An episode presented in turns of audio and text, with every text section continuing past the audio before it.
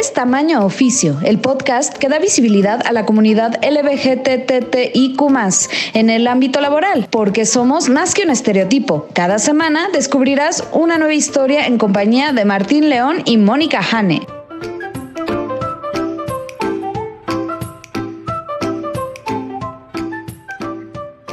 Hola, ¿qué tal? Bienvenidos a Tamaño Oficio con Martín León, el doncel de la comedia en México. Hola Martín, ¿cómo estás? Yo muy bien, especialmente porque me acompaña mi co-host, Mónica Hane, la lesbiana más profesional que yo conozco. ¿Cómo estás, Hane? Bien, pero voy a hacer un paréntesis, un paréntesis, porque quizás después de que la gente escuche la entrevista que les traemos hoy, seré la segunda más profesional que conozcas. En mi corazón siempre serás la más profesional, Hane. Ok, es que de verdad dije, no, bueno, este título es más atribuible a nuestra invitada. Todavía no les voy a decir quién es, pero mm, escuchen la entrevista más adelante. Mientras tanto, seguimos con nuestra minuta y nuestros saludos. Buen teaser. ¿Qué tal? ¿Qué cuenta el trabajo, Jane? Ah, tenemos mucho trabajo. No sé, es el estrés. O sea, siento que necesito un año de vacaciones por tres días que llevo trabajando, o cuatro, no sé. ya no sé cuántos días llevo, pero ha estado mucho, mucho. Pero bueno, ese es bueno, ¿no? O sea, al final. Lo importante es que tengo hay trabajo. Exactamente. Qué bueno que me gusta hacerlo, entonces eh, se compensa. ¿Y tú qué tal, Martín? Pues yo, esta semana es hot sale hasta el 31 de, de mayo.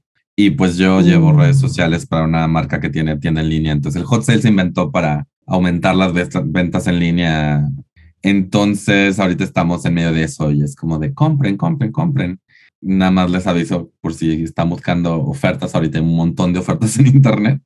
Esto no es oferta, pero si quieren, si tienen dinero que quieran gastar, pueden apoyarnos en Patreon, patreon.com diagonal mintonarel, eh, donde apoyarían a este y a mis otros podcasts. Entonces. Exacto. Aprovechen el hot, el hot sale y manden dinero. Yo tengo que acordarme que el plural de podcast es podcast.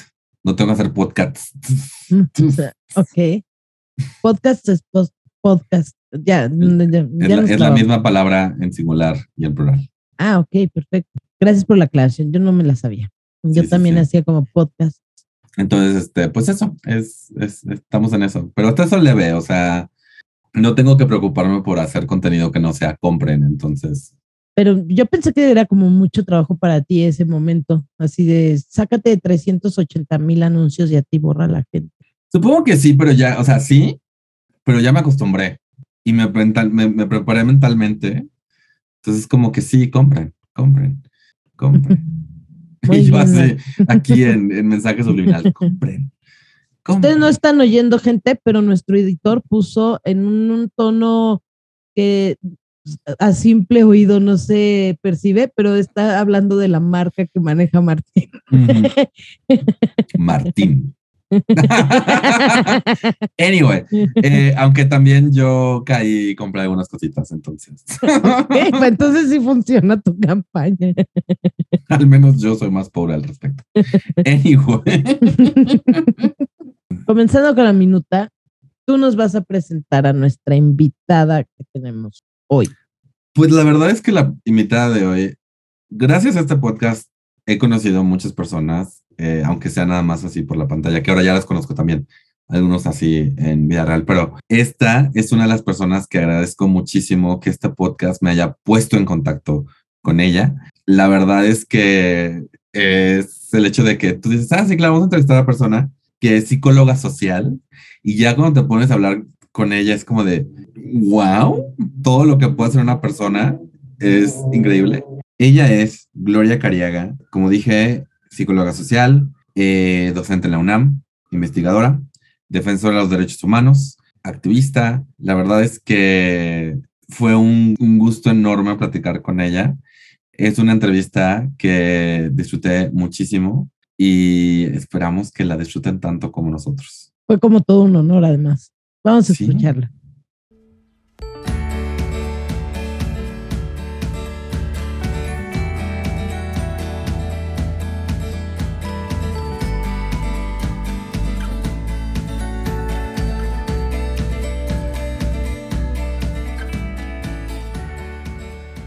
Hola y bienvenidos a otra entrevista de Tamaño Oficio. Hoy nos acompaña Gloria Cariaga, psicóloga social y además eh, asesora en materia de inclusión para empresas y pues nos va a contar qué más. Hola Gloria, ¿cómo estás? Hola, ¿qué tal? Buen día, ¿cómo están todas, todos ustedes? Muy bien, gracias por aceptar la invitación. Estamos felices de tenerte aquí. Con mucho gusto, realmente esto, pues esto de la difusión es muy importante, ¿no? Sobre el trabajo que hacemos y los desafíos que tenemos enfrente. Exacto. Y pues para empezar, eh, nos gustaría que nos contaras qué estudiaste y en qué momento decidiste estudiar eh, esta carrera. Mira, yo estudié psicología, eh, yo soy de Guadalajara y estudié antes de estudiar psicología, estudié comercio y estudié pedagogía. Y, en la pedagogía fue que realmente encontré eh, mi interés por la psicología y fue de ahí que decidí entrar a la carrera de psicología. Para mí fue una experiencia súper interesante, me gusta muchísimo mi carrera. Originalmente yo estudié en el ITESO y ahí teníamos una orientación principalmente clínica entonces me dediqué inicialmente pues a, trabajar en clínica, hospital, en el IMSS principalmente. Mi, mi, trabajo profesional se desarrolló en el Seguro Social en la primera etapa y al mismo tiempo pues tenía mi consultorio por las tardes. Entonces eso realmente era para mí muy satisfactorio, pero a partir de que en México se aprobaron las metas demográficas muy estrictas que el gobierno quería impulsar eh, para establecer programas de planificación familiar ahí en la década de los 70, pues el trabajo en la clínica empezó a, a tener demandas muy particulares sobre el tipo de trabajo comunitario. Entonces yo de eso realmente no tenía la menor idea y fue que decidí venir a hacer una maestría a la Ciudad de México sobre psicología social vine a un congreso de psicología social, ahí conocí varios campos y encontré el desarrollo comunitario y pensé que eso era lo que necesitaba. Me vine a hacer la maestría y para mi fortuna, antes de que yo concluyera la maestría, me invitaron a dar clases en, en el ITESO, digo, en la, en la UNAM, y pronto encontré incluso una posibilidad de ir a tomar desarrollo comunitario a Israel seguía yo con esa línea de querer ampliar mi perspectiva y me fui a Israel a tomar un curso sobre desarrollo comunitario, que también fue muy interesante, no solamente por lo que aprendí ahí, sino por todo el entorno político que, que había en ese momento. Y después regresé y la verdad es que me empecé a vincular rápidamente con el movimiento feminista, aunque me costó al principio cierto trabajo comprender la trascendencia que tiene esta perspectiva, porque yo estaba más orientada a las políticas de izquierda, a la, a la lucha de clases y no veía la importancia de otras dimensiones. Pero fue gracias a la, a la insistencia, yo digo, a la persistencia de algunas feministas que trabajaban ahí en la Facultad de Psicología, donde yo daba clases, que gracias a ellas pues fui comprendiendo cada vez mejor qué significaba esto de, del feminismo, ¿no? Y realmente, pues ya, con, ya incorporándome al movimiento feminista fue que empecé a conocer también de la lucha por la sexualidad, el género, conocer el movimiento LGBT aquí en, en México. Entonces, todo eso me ha ido pues ampliando el panorama de una manera sustantiva, muy, radical, yo podría decir, en ciertos puntos. Y pues me dedico a eso. Estoy involucrada principalmente con los derechos humanos, pero enfocados en la sexualidad, el género y el desarrollo. Por ahí ando. Y trato de, no solamente de, de incorporar esta mirada y esta, esta perspectiva en mis clases, en las clases que doy en la universidad, que todavía estoy, todavía soy docente investigadora en, en, en la UNAM, pero también pues me, eh, al, involucrarme con los movimientos sociales, pronto me convertí en defensora de derechos y me he ido preparando también en ese campo, ¿no? E impulsando también esta perspectiva más amplia de, del conocimiento no solamente de las identidades LGBT o de los desafíos que enfrentan otros grupos como las trabajadoras sexuales, las personas con discapacidad con respecto a su sexualidad, mirando pues eso que tiene que ver con sus posibilidades de desarrollo y cómo afecta esta, esta condición, ¿no? Wow, estoy así de wow. Cuando trabajabas en el IMSS, estabas como, como psicóloga y quisiera saber en ese entonces cómo era trabajar en el IMSS y si había como inclusión o no, o no se tocaba ningún tema de nada, cómo funcionaba. Fíjate que, pues yo, yo no he sido, yo tuve la fortuna de tener una familia, a pesar de mi edad, vamos a decir, de mi época, la época que me tocó vivir mi juventud, yo tuve la, la, la fortuna de tener una familia bastante progresista, vamos a decir, este, incluyente. A mí, en general, mis padres nunca me cuestionaron mis decisiones sexuales, mis, mis amistades. Había como un cierto rigor con respecto a, al compromiso de decir dónde estás, con quién estás y, a qué horas vas a volver. Mientras uno respetaba ese compromiso, no había otras interrogantes. De hecho, pues, yo entré a, a, mirar el movimiento LGBT muy tarde, pues porque no sufrí de esa, de esa discriminación.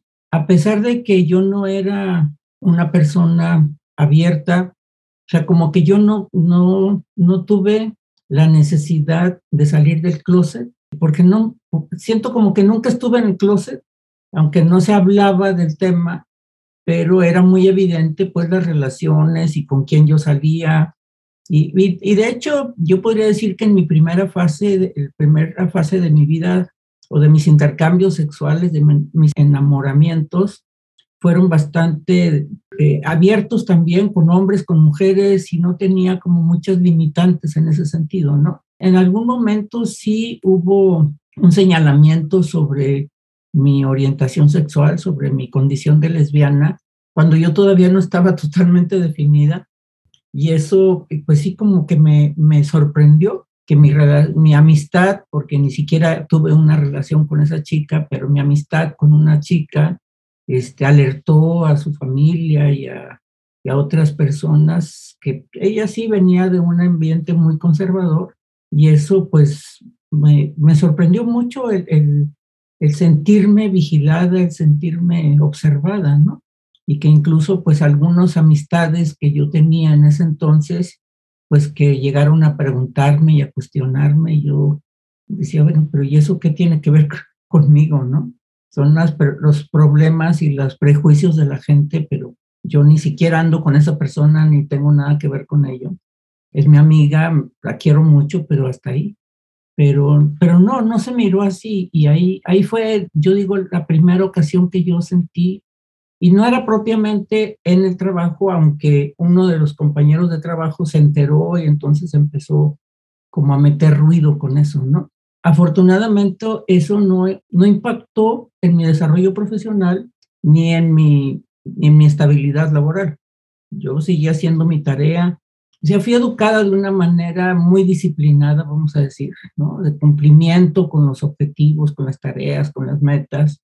Y en ese sentido, pues creo que he sido una buena profesional desde que, desde que inicié. Entonces tenía un buen prestigio como psicóloga en la clínica, en los hospitales donde trabajé. En general tenía un muy buen reconocimiento. He tenido un buen reconocimiento y eso pues ha ayudado el que los rumores o los señalamientos que se hagan alrededor de mi persona, pues sí causan ruido y algunas personas los utilizan para su beneficio, pero en general no, no, no he tenido afectaciones mayores. Por lo menos en ese tiempo en, en, en el IMSS nunca tuve ningún problema.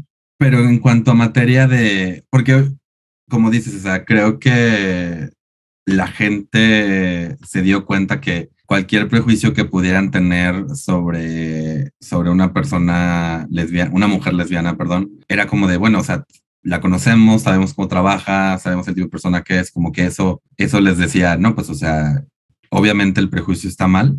¿Cómo empezaste a ver que, que empezó a haber como políticas en contra de, de la discriminación o a favor de la inclusión en espacios de trabajo, como en, en tu trayecto laboral? ¿Cómo has visto esos cambios, este, ya sea en, en, en, la docencia o en cualquier otro lado? Pues mira, es, lo que pasa es que también en la Facultad de Psicología nos pasó igual. A mí me tocó ser compañera de claustro del, grupo de profesores con Luis González de Alba. Y, y, pues ambos éramos abiertos, ¿no? No, no había ocultamiento dentro de la facultad. Y a pesar de que yo me enteraba por algunas o algunos estudiantes de que había profesores o otras profesoras o profesoras que les comentaban de que tengan cuidado porque ellos les vean, tengan cuidado porque él es gay, no se inscriban con esos profesores. Pues la verdad es que tampoco he tenido problemas en ese sentido. Mis grupos han sido promedio, no es que en algún momento sí tuve grupos que todo el mundo quería tomar clases conmigo porque yo tenía programas de prácticas que eran muy atractivos para las y los estudiantes. Y entonces la práctica era lo que atraía mucho a los estudiantes y a veces sí tenía, de hecho mis grupos siempre, desde ese tiempo mis grupos han tenido límite para la inscripción, ¿no? Yo, yo digo cuántos alumnos quiero tener en mi grupo y todavía este semestre tuve que abrir cinco lugares extras porque había muchas, estaban presionando a la coordinación para que para que se pudieran inscribir conmigo, ¿no? Entonces, he tenido esa suerte y que a pesar de lo que algunas rumores había en la facultad, pues los estudiantes nunca se han alejado de mis clases. Por el contrario, he tenido mucha cartelera.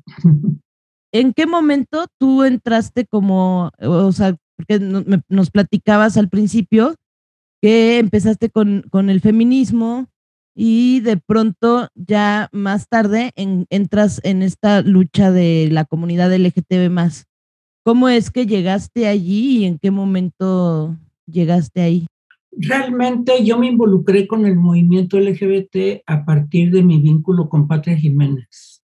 Patria Jiménez, que la primera diputada que hemos tenido en el país, yo la conocí a ella en, en una reunión le escuché hablar, platicar sobre sus experiencias, sobre su trabajo, aunque no estaba hablando realmente del movimiento LGBT, me llamó la atención su forma de expresarse, su compromiso hacia ciertas luchas con las que estaba involucrada. Y pronto empezamos a salir, empezamos a vernos y hasta que establecimos una relación.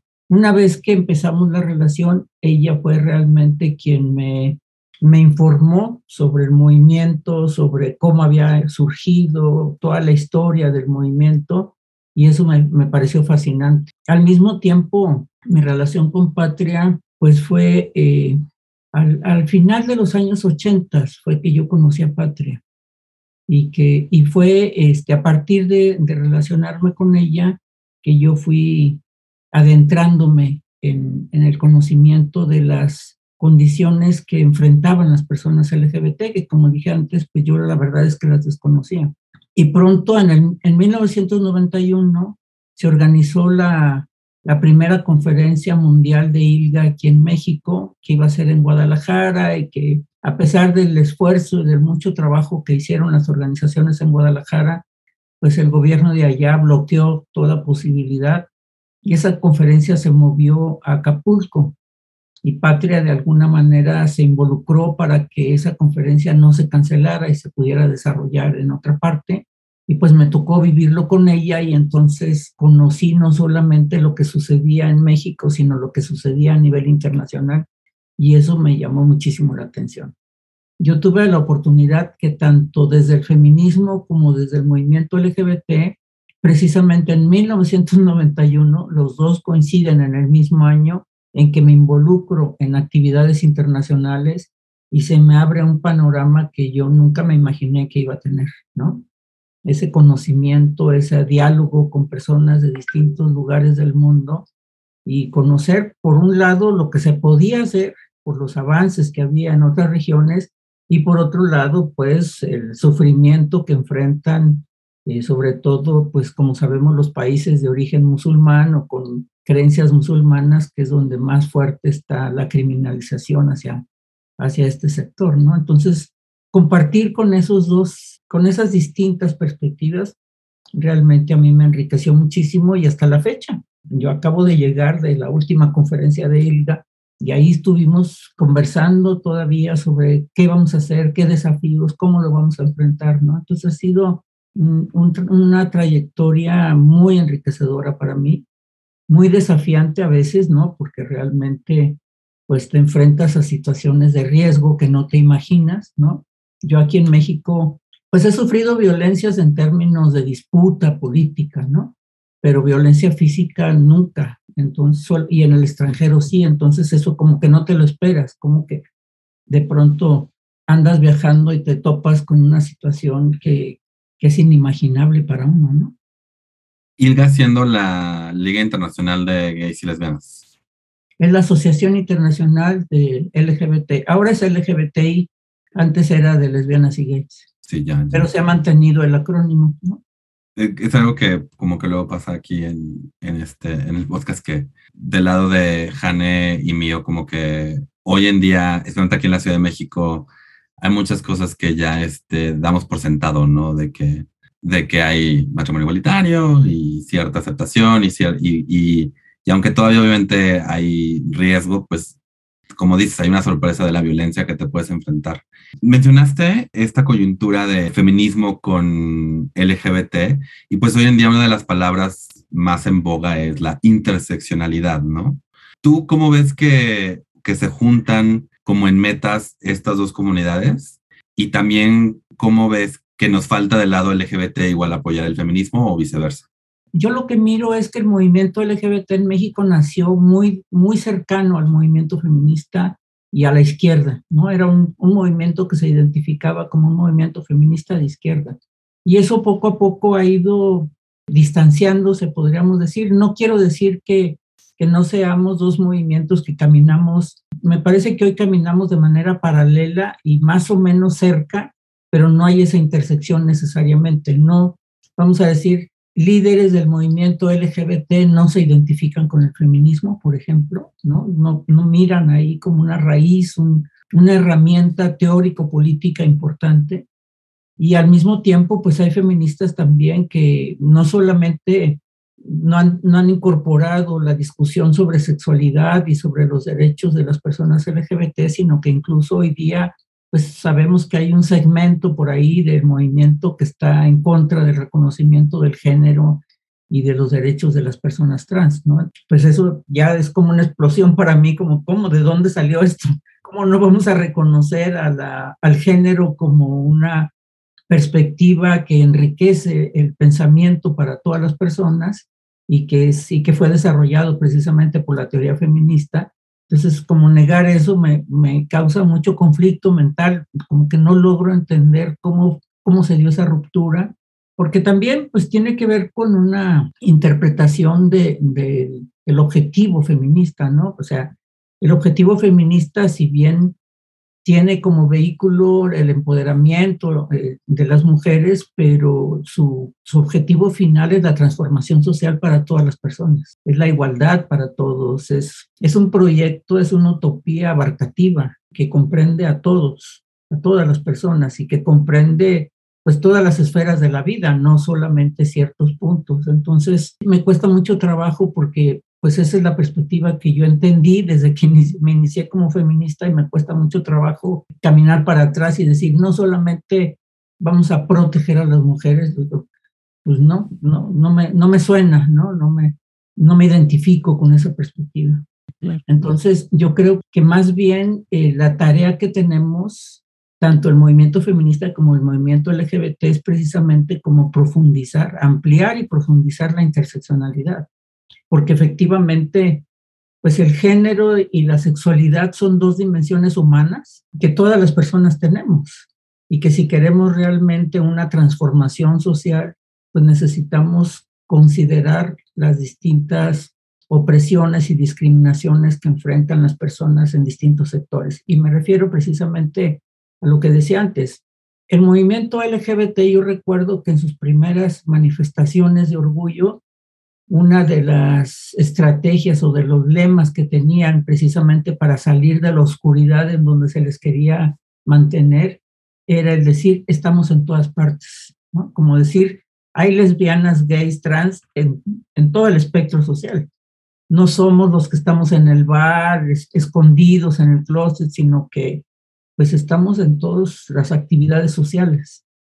Y eso me parece que esa frase es algo que debería resonar mucho más hoy en día, que tenemos más herramientas para entender que en las personas negras, en las personas indígenas, con discapacidad, rurales, urbanas, estamos en todas partes, ¿no? En todas las profesiones. Entonces, ¿cómo hacemos para que realmente sumemos esfuerzos y reconozcamos las condiciones que enfrentan, las distintas condiciones que enfrentan las personas precisamente a partir de sus circunstancias, ¿no? Igual pasa con el feminismo, pues el feminismo también tiene que ser interseccional y ver al, gran espectro de mujeres, ¿no? las mujeres en todos los espacios y analizar. A mí me parece, de hecho, no sé qué tan familiarizados estén ustedes con la Agenda 2030, que es como la meta que tienen ahorita los gobiernos en Naciones Unidas. La Agenda 2030 tiene 17 objetivos de desarrollo y la mayoría de esos objetivos tiene que ver con el medio ambiente porque se reconoce que se ha hecho bastante con respecto a ciertos aspectos puntuales de la vida de las personas, pero que el medio ambiente no lo estamos acabando. Y ahora, precisamente, bueno, yo que estoy en esa esfera internacional, el desafío es cómo nos vemos las lesbianas, homosexuales, trans, con respecto al cambio climático, con respecto a la carencia de agua. Son desafíos a los que tendríamos que estar atendiendo porque el movimiento feminista sí ha hecho mucho trabajo en esos campos y nosotros no. Entonces, ahí otra vez la posibilidad de aprendizaje que tenemos en esos vínculos. No, y es muy importante que lo menciones porque justamente con todo este rollo del de, cambio climático, pues obviamente las personas que son afectadas en primera instancia y de la peor manera, pues son las personas que, pues que son las más discriminadas, ¿no? Y si, y no es que haya como una, una pelea por quién está más discriminado, pero pues si, si eres parte de, una, de, un, grupo social que, que, ya está siendo este, marginalizado, por ejemplo, las comunidades indígenas, y además eres una persona LGBT en esa comunidad, va cambiando la manera en que, que te afecta. Eh, y sí estaría muy, muy padre que nosotros como personas, como comunidad LGBTQ pues fuéramos de los que más estuviéramos impulsando un cambio a favor del medio ambiente, pues porque a, final de cuentas aquí, aquí vivimos todos, ¿no? No importa tu sexualidad o género, hasta que Elon Musk se vaya a Marte, que ojalá pase lo, lo antes posible. Pues ahorita estamos todos aquí, ¿no? Y estaría padre que nosotros fuéramos de los que, oigan, o sea, y, y, al mismo tiempo la gente va a decir, Martín, vas a Starbucks cada tercer día, por favor, siéntate, pero no, yo lo que, lo que quería como preguntarte Hablaste mucho de, en tu, en, en tu eh, formación sobre el desarrollo comunitario. Eso, mi primera pregunta es como de, de, qué va eso y lo segundo es, ¿esto lo estás aplicando en este rollo de, de hablar de feminismos y comunidad LGBTQ más? Fíjate que no, y realmente en el momento en que yo me, me orienté a la Defensoría de Derechos, pues las urgencias, las demandas que había en ese momento no tenían que ver con el desarrollo comunitario. Sí es como un conocimiento que yo tengo ahí y que, y que lo miro cuando, cuando voy en estos espacios internacionales, es cuando más lo recupero, ¿no? Vuelvo a, a hablar sobre qué está pasando en ciertos ámbitos, ahora con los desplazamientos forzados, o sea, como que hay muchas situaciones que te retraen otra vez a reflexionar en torno a, a, las comunidades, cómo viven las comunidades, ¿no? Y tiene que ver justo con esto que está señalando, con las vulnerabilidades. Y la sexualidad ahí juega un papel central. En el momento en que una comunidad eh, entra en una condición de vulnerabilidad por desastre ecológico, por tormentas, por inundaciones o por la guerra, por la violencia, pues las personas entran, o sea, la, la intimidad deja de, existir, ¿no? Porque tienes que compartir espacios con muchas personas y la vulnerabilidad que hay para ciertos grupos específicos con respecto a la protección de su derecho a la sexualidad es muy frágil. Niñas y niños, las mujeres, las personas LGBT, porque pareciera que ante una condición de emergencia se rigidizan las perspectivas. Y entonces ven ustedes qué pasa con migrantes, qué pasa con, con personas desplazadas. Entonces, las familias aquí, las mujeres acá, los hombres, eh, y entonces quedamos otra, otra vez, son categorías cerradas, rígidas, en donde no cabemos. Y entonces otra vez quedamos como en el limbo sin, sin que nos puedan ubicar y cuáles son nuestras necesidades y cuáles son las vulnerabilidades a que estamos expuestas en esas condiciones. ¿no? Estoy así como, wow, estoy aprendiendo mucho en esta entrevista, la verdad, Gloria, de verdad, de verdad. Hay cosas que yo nunca me había puesto a pensar de verdad en el medio ambiente. Yo como LGTB más, el impacto que puedo tener en el medio ambiente y viceversa. Es como muy buena reflexión para llevársela a uno de tarea, de verdad. Y es que mira, este, desafortunadamente a nosotros nos ven como uno de los sectores más consumistas. Y entonces desde ahí tenemos que venir con nuestra crítica y eso va a costar mucho trabajo porque mucho del estatus tiene que ver con el consumo, con los consumos materiales. Entonces, pues, ¿cómo le hacemos para variar y que el estatus lo, lo, consigamos a partir de otros elementos y no del, consumo? Porque el consumo necesariamente pues, tiene que ver con el medio ambiente, con el deterioro del medio ambiente. Y es muy interesante que lo menciones porque al final de cuentas también lo que, lo que hace es que eres, eres como persona LGBT más, eres visible siempre y cuando puedas consumir, ¿no? Y eso invisibiliza a ciertas personas LGBT más que no pueden consumir, ¿no? Por su estatus económico. Entonces, y además es esta como ironía rara de que por un lado es como que este lado verde hasta lo feminizan y lo homosexualizan, es como de, ay, ¿por qué estás comprando cosas reciclables? Que a los, los gays con, que más consumen ese este rollo, pues, pues no están consumiendo verde, por, por así decirlo, ¿no?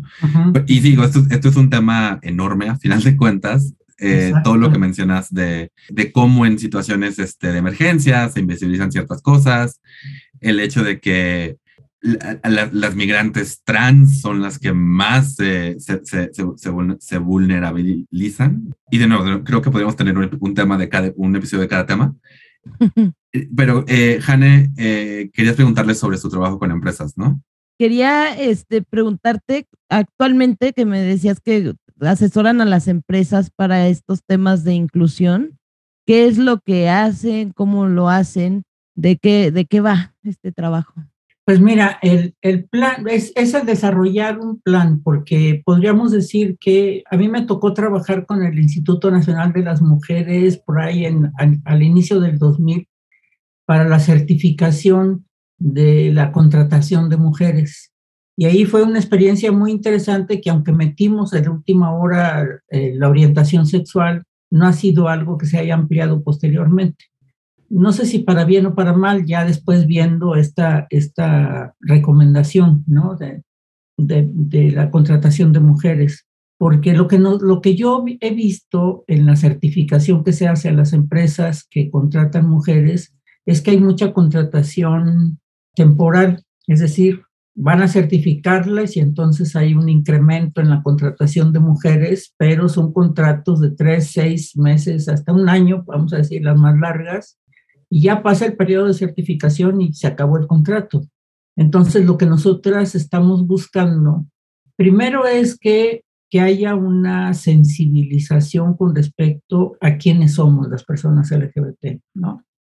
o sea, unos procesos de capacitación y sensibilización con, con el personal en su conjunto, pero eh, nuestra, nuestra idea es empezar por las cabezas, no por la gente de base, porque el que las personas que están en, en los puestos de decisión cambien su mentalidad, pues cambian su discurso, cambian, y eso se va reflejando de manera más clara al interior de, de las empresas. Y por otro lado, pero claro, se trata de buscar abarcar a todo el personal hay algunas empresas que les cuesta trabajo porque son empresas muy grandes y entonces ven que es una inversión demasiado fuerte y nosotros tratamos como de no asustarles y decirnos, no es que tienes que hacerlo todo en este año, pero fijemos fases, ¿no? Entonces esa es la idea de tener fases en las cuales vayas este, incorporando primero este cambio de mentalidad y por otro lado el, el diseñar estrategias a través de las cuales eh, se vaya siguiendo cómo es que la población LGBT esté comprendida en los distintos niveles de la empresa, ¿no? ¿Cuáles serían las estrategias que hay que desarrollar de acuerdo a las características de la empresa? Pues cuáles son las características que hay que desarrollar para cada uno de los puestos y buscar a la gente, porque no es que vamos a esperar a que llegue, no. Si quieres hacer una empresa inclusiva, tienes que buscarles, ¿no? Igual pasa con la inclusión de migrantes, que también hemos trabajado con eso, con migrantes LGBT, entonces pues tienes que abrir la puerta y que, te, y que quienes trabajan con migrantes sepan que estás con esa disposición y entonces pues ya, pero hay que hacer el anuncio, hay que abrir las puertas. No es esperar a que te vayan a tocar la puerta, la tienes que tener abierta. Entonces eso es, eso es básicamente.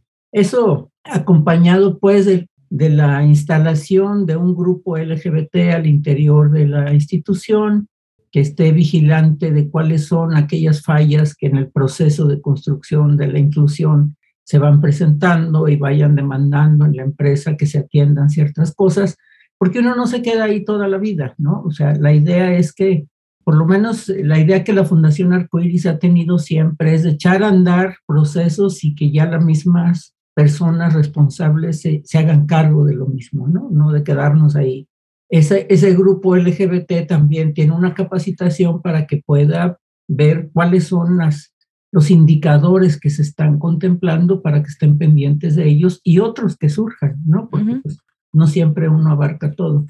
Y también, pues, el que se incorporen en, la, en el reconocimiento de las personas LGBT algunas fechas significativas. No todas, porque eso implicaría tener, tener conmemoraciones cada mes y pues no, tampoco se puede, pero sí como cuáles serían las más significativas en relación con la actividad empresarial, ¿no? Siempre tratamos como de, de que haya una relación entre la propuesta y la actividad misma, que eso también pues favorece la identidad y otros aspectos que tienen que ver con la institucionalidad, con los procesos de institucionalización de, la, de las personas mismas, ¿no? Del apego a la empresa. Entonces, lo que se trata, pues, como ven, es de beneficiar a la empresa, de beneficiar a las personas, pero también que la empresa salga beneficiada con esta inclusión, ¿no? Que realmente, pues, haya una apuesta de que eso va a hacerles una mejor empresa. Y en ese aspecto, eh, estoy ahorita viendo el sitio de Fundación Arcoiris, by the way, fundacionarcoiris.org.mx, por si lo quieren visitar. Y vamos a ahí compartirlo también en nuestras redes sociales.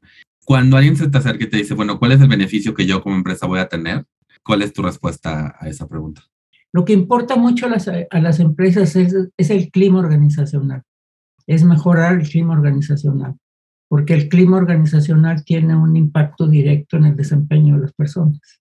Entonces, si, si tú mejoras el clima y el tejido social de, de, la, de la organización, de la empresa, pues necesariamente la productividad va a ser más alta y va a haber mayor compromiso con la empresa misma.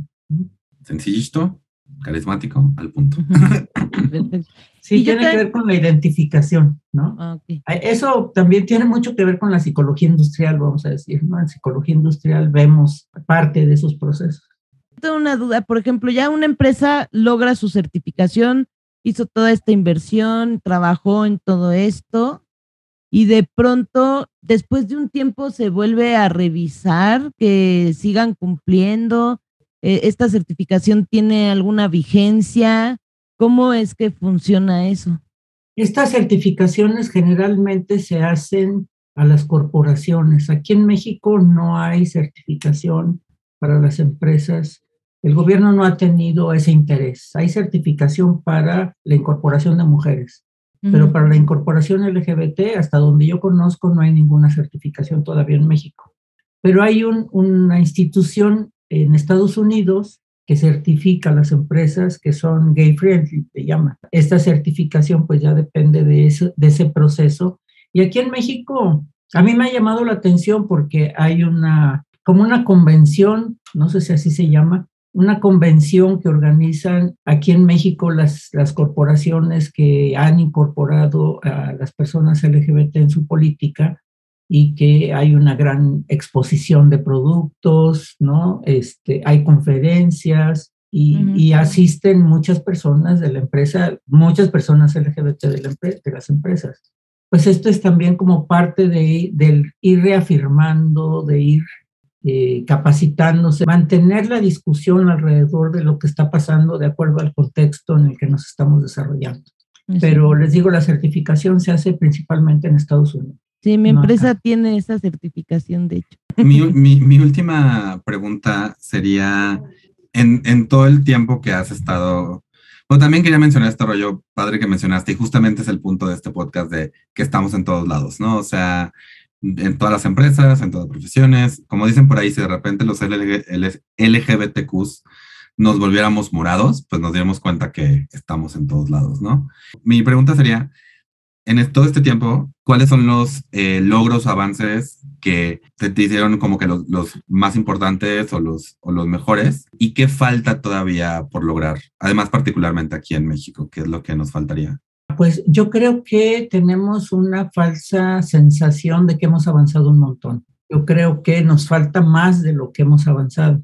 Creo que lo que se propuso el movimiento LGBT cuando salió a las calles allá a finales de los 70 y lo que ha hecho la marcha de orgullo cada año durante más de 40 años, ha sido muy importante precisamente para romper el silencio y el oscurantismo, ¿no?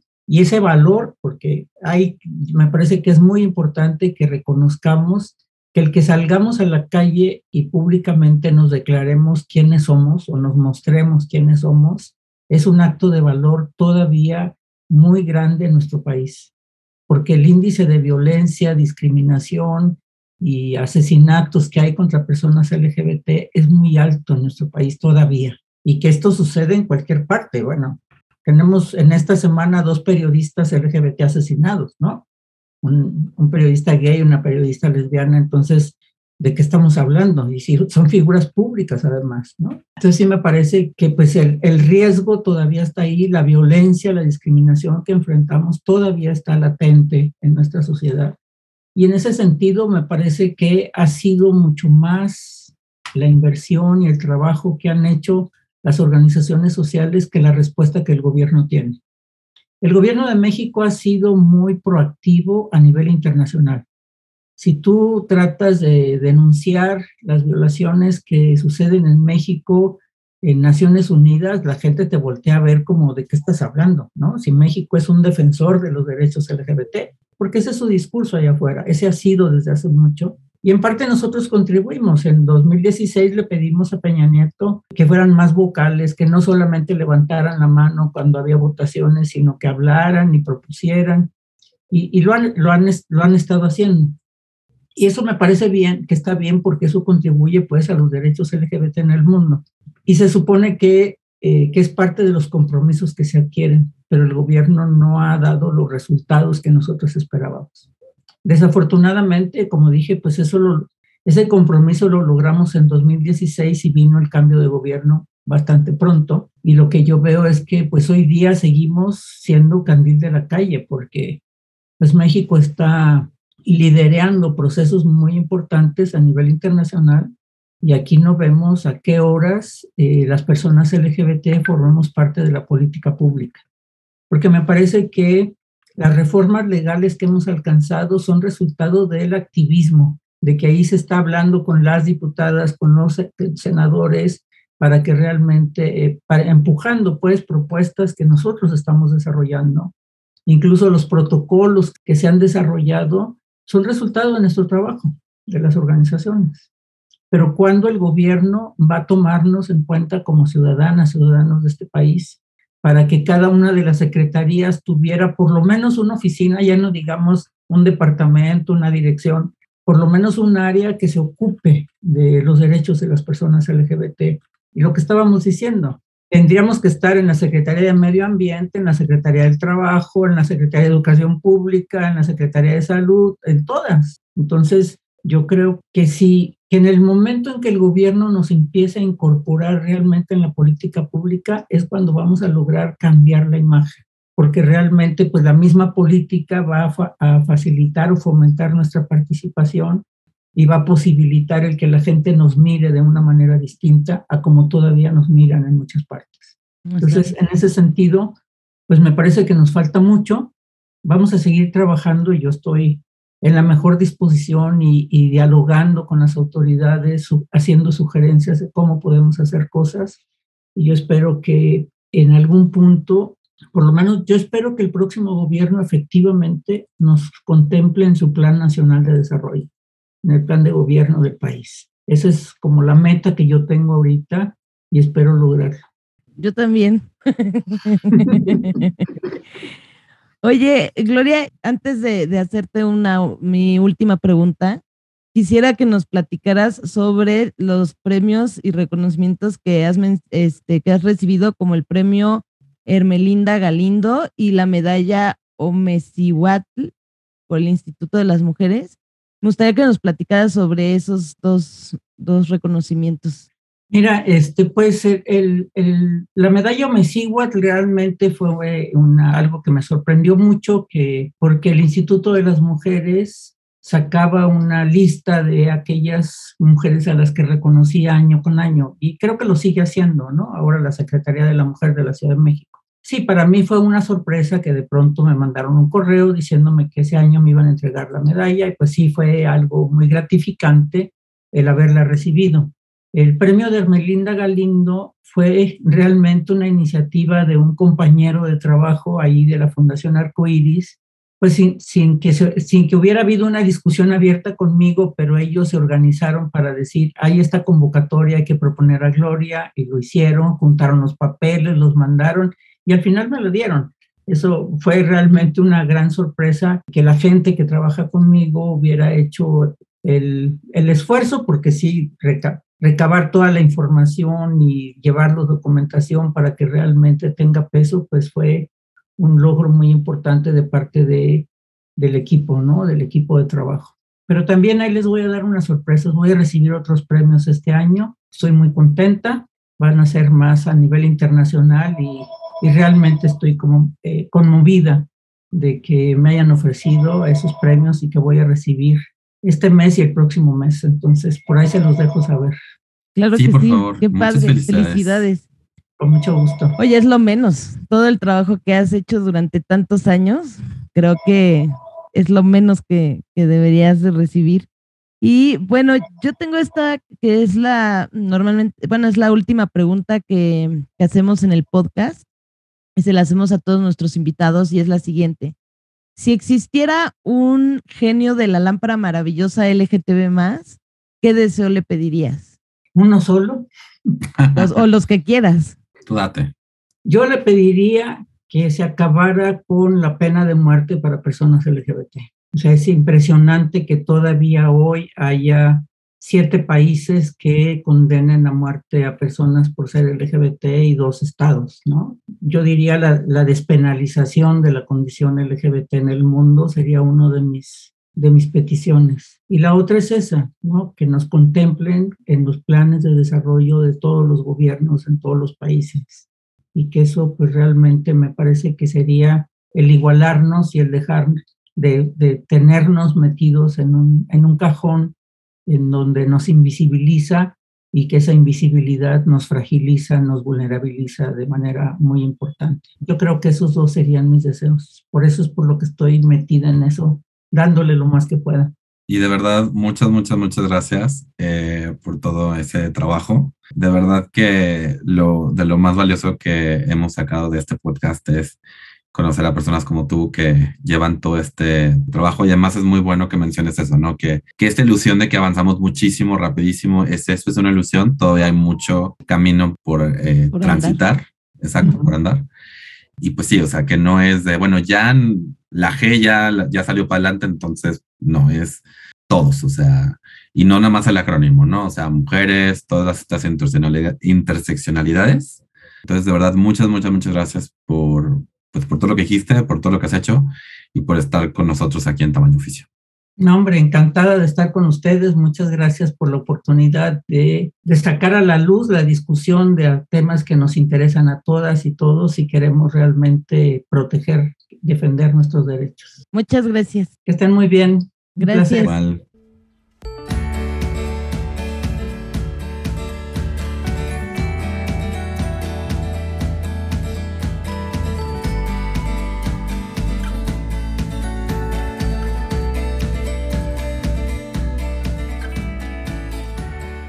¿Qué tal, Martín? ¿Qué te llevas de esta entrevista? Wow, eh, ¿qué me llevo? ¿Qué no me llevo? Me gustó muchísimo hablar de interseccionalidad con Gloria.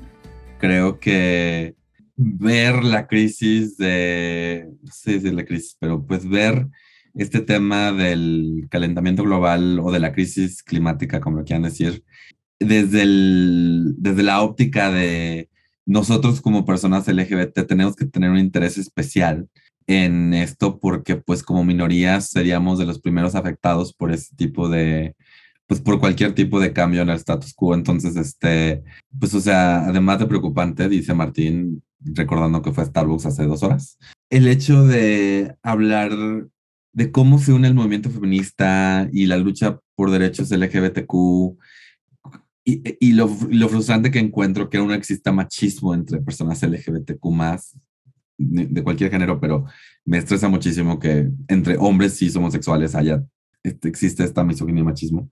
Digo, esas son algunas de las cosas. La verdad es que es una, esta es una entrevista que yo escuché después de ser grabada un par de veces porque sí fue así como de, wow, esta mujer, oh my God. Igual es como de, me llevo toda la entrevista, o sea, no se las voy a repetir, gente, pero porque además es imposible hacerlo tan bien como ella.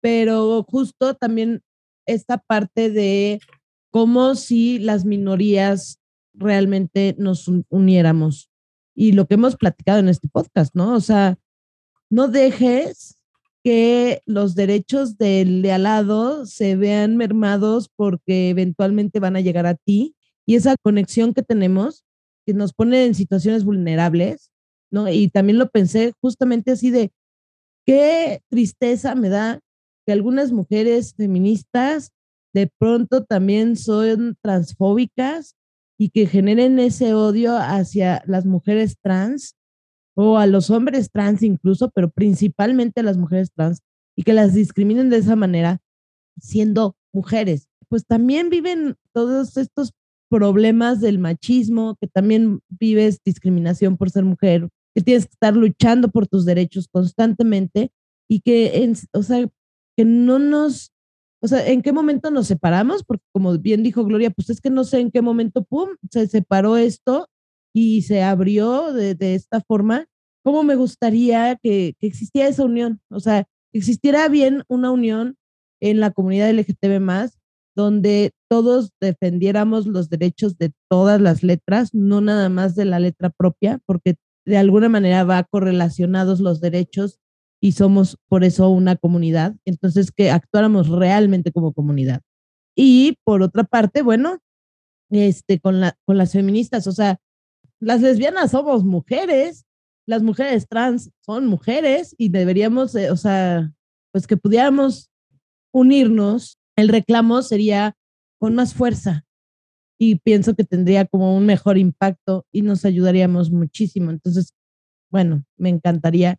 No, nunca me he preguntado qué le pediría al genio de la lámpara maravillosa LGTB más y puedo decir que me encantaría que se, que se generara esa unión en, dentro de la comunidad LGTB más y con otras comunidades o con otros este, sectores que, si bien las mujeres no somos minoría, pero somos muy vulnerables y que pudiéramos como unirnos nuestros movimientos para que tuviéramos mayor fuerza. Además de, bueno, todo lo que aprendí con Gloria.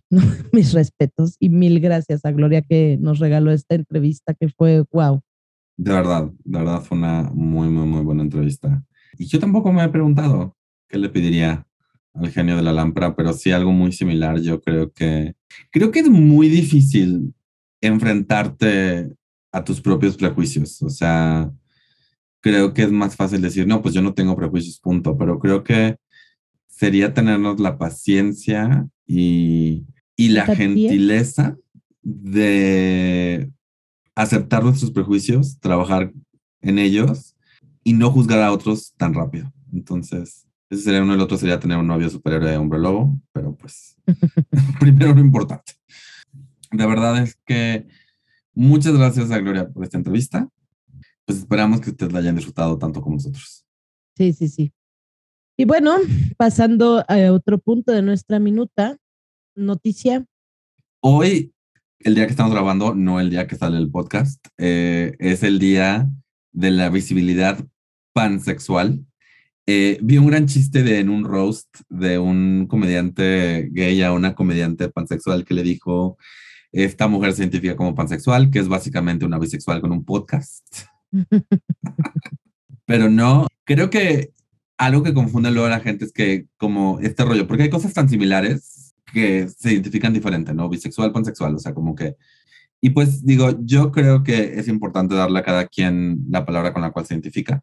Tomen en cuenta que la gente pansexual, al igual que la gente bisexual, tiene una conjunción de, pues, de problemática distinta que junta la homofobia, que en el caso de las mujeres junta la misoginia, que en el caso de, de los hombres, pues junta el machismo creo que es muy importante estar menos como en el por qué y más en el chido.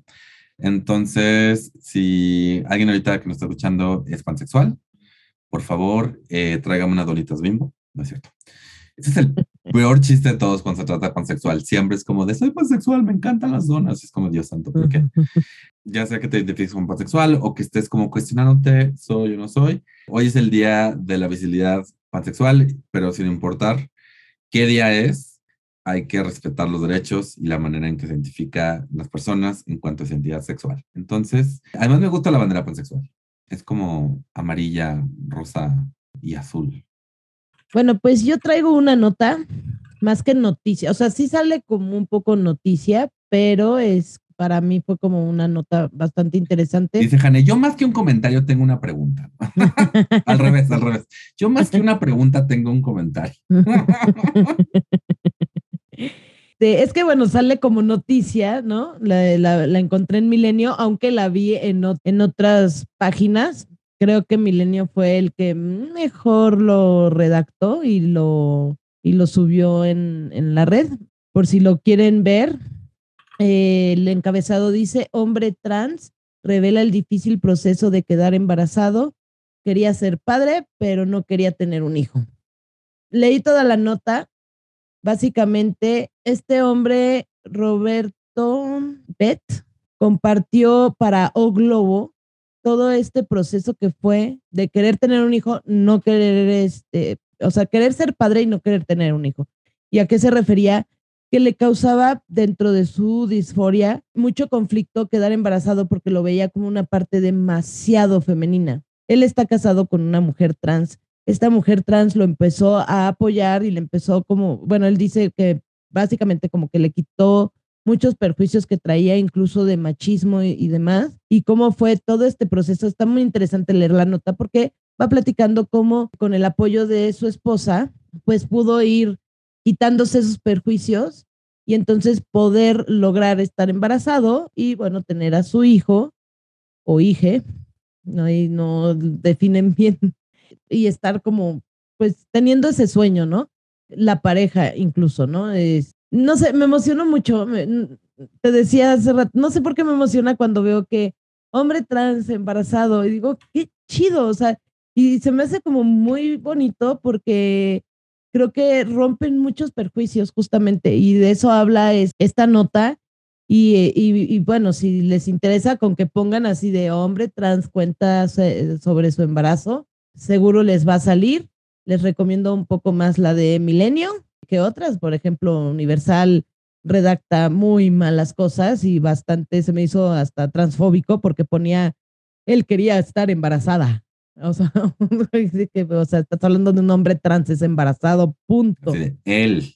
Él embarazado. ¿No? O sea, si la quieren leer, se me hizo muy bonito y justo es como lo que pienso cuando oigo. En TikTok hay unos chicos, son una pareja, es un chico gay, un chico transgénero que son pareja y en TikTok suben muchos videos y justamente han estado buscando pues quedar embarazados y poder formar su familia y pues me emocionó ver que por lo menos otro chico ya lo logró, porque si es un proceso además hormonal muy complicado, está muy interesante esa nota como para leerla y quitarse también perjuicios que a lo mejor algunas podemos tener en la cabeza de, pero ¿cómo? Sado. Sí, también está, bien recordar que no por ser parte de la comunidad LGBTQ o por tener una identidad, no por ser gay, significa que no seas homofóbico, no por ser parte de una pareja de, del mismo sexo significa que no tengas conductas machistas, que no estemos replicando comportamientos eh, con un sesgo de género raro. O sea, como que cuando hablo del matrimonio igualitario con algunas personas, me dicen, es que yo no quiero ser esposa de nadie. Es como de, pues sí, pero no vas, o sea, justamente lo padre de tener tu matrimonio como persona, como dos personas del mismo sexo, es que a ti te toca decidir lo que eso significa. Entonces sí está muy padre que nosotros estemos cuestionándonos todo esto porque significa que pues estamos haciendo que la gente también se cuestione ciertas cosas que estaban dando como muy por sentado y que a veces sí es como de, pero ¿por qué? ¿No? O sea, y sí, o sea, también este rollo de disforia de género que no es exclusivo de las personas trans, también es como muy interesante porque como tú crees que ya estás como superado, o sea, como ya dices, sí, claro, o sea, yo estoy muy súper contento como la persona que soy y de repente algo pasa y te das cuenta que aún tienes como cositas adentro que te están deteniendo de hacer cosas, ¿no? Así es, Martín. Y bueno, traigo una recomendación. Ok. En Star Plus hay una docuserie que se llama Pride.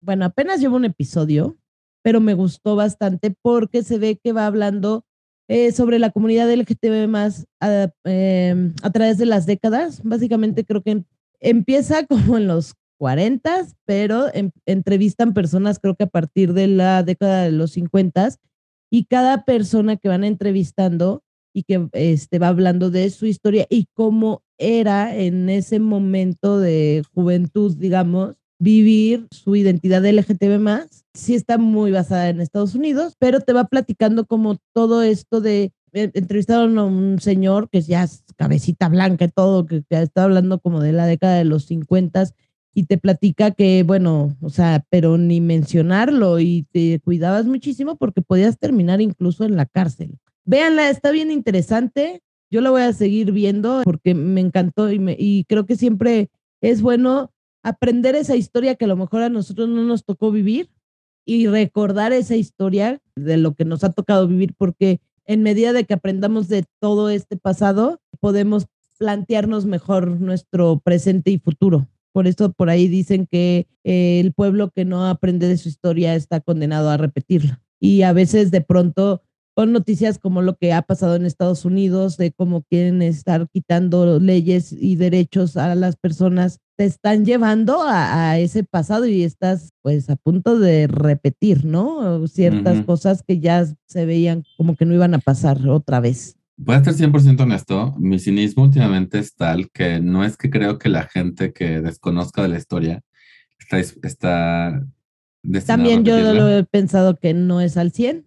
Eh, también, también creo que hay gente que está muy, muy, está activamente trabajando para quitar derechos a personas que según ellos no deberían tener acceso a estos Totalmente. derechos. Entonces, tomando lo que tú dices, también es, eh, esta serie asumo que está centrada en Estados Unidos, ¿no? Uh -huh. También creo que es importante eh, tener en mente que hay muchos testimonios de personas mexicanas que han hablado, o sea, no solamente, por ejemplo, Gloria Callaga en este podcast, sino hay muchas personas que han compartido su historia.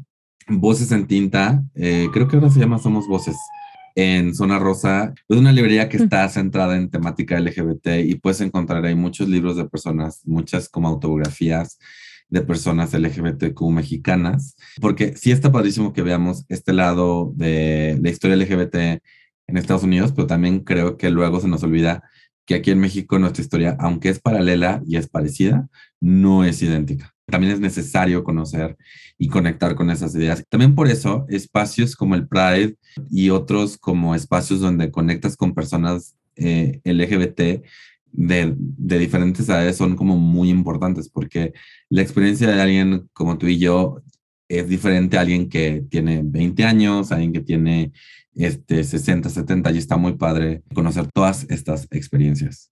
Y bueno, aprovechando que mencionaste el Pride, quiero invitar a quienes nos escuchan. Si nos quieren acompañar, nosotros vamos a hacer un colectivo de tamaño oficio en conjunto con la lenchería. Nos vamos a estar reuniendo en la calle de Hamburgo. Digo, la fecha es el 25 de junio, ¿no? Sí, ya sé que todavía falta un mes, pero yo ya lo estoy planeando, gente. Pero necesito que me manden, quienes se quieran unir a nuestro colectivo, sí me gustaría que me manden un mensaje. Ahí en, en nuestra página de Facebook está el WhatsApp y está el Messenger y también por Instagram pueden mandar este mensajito ¿Por qué? Porque vamos a estar mandando a hacer las playeras, porque les vamos a regalar la playera del colectivo. Por eso desde ahorita lo menciono, para que no nos agarren las prisas, gente. Creo que va- vas a tener- vamos a tener que poner un límite de si antes de esta fecha no se han con, puesto Exactamente. nosotros. mm, no garantizamos que Exacto. tengamos playeras para todos o todes. Pues ahí sí, desde ahorita ya dicen, ah, mira, Jane ya empezó a anunciar esto y sí me interesa unirme al colectivo. Mándenme mensajito, ahí está el WhatsApp, ahí están los mensajes directos. Recuerden que la marcha es el 25 de junio. Normalmente los colectivos se están juntando desde las 10, 11 de la mañana ahí cerca del Ángel. Ojalá los podamos ver por ahí. Aprovechando este plug de Hane, les recuerdo que tenemos redes sociales en todos lados. Estamos en Facebook, Instagram y en Twitter como tamaño oficio. Tamaño oficio es el arroba, pues porque no se puede poner ñ en, en las URLs. Y eh, ustedes pueden seguir a Hane en Comedia con H en todas sus redes sociales. Y a Martín en todas las redes sociales como Mintonarel. incluyendo patreon.com diagonal mintonarel, que es donde pueden apoyar este podcast con un dólar al mes. Y además, si nos quieren apoyar, ayuda muchísimo que nos recomienden, ayuda muchísimo que se suscriban, ayuda muchísimo que nos dejen un review en Apple Podcast y más que nada, pues ayuda muchísimo que nos sigan escuchando. Y que nos compartan con sus amigos y no Exacto. amigos. Con todo el mundo, compártanos. Por último, les recuerdo que queremos escuchar sus historias, queremos conocer a muchas más personas LGBT y, conocer su experiencia en su espacio laboral, porque de nuevo sabemos que estamos en todos lados. Entonces, si quieren participar en una entrevista o quieren recomendar a alguien que participe en una entrevista, por favor, mándenos mensaje. Si quieren nada más mandar una historia que quieran contar sobre su experiencia en su espacio laboral, sea positiva, sea negativa, sea nada más como de eh, me sorprendió que fue más abierto, cerrado lo que yo creía por favor, mándenos a cualquiera de nuestras redes sociales un mensajito y me refiero tanto a las personales como a las del podcast. Habiendo dicho eso, gracias por haber estado en otro podcast que pudo haber sido un email. Saludos cordiales. Vámonos, que aquí espantan.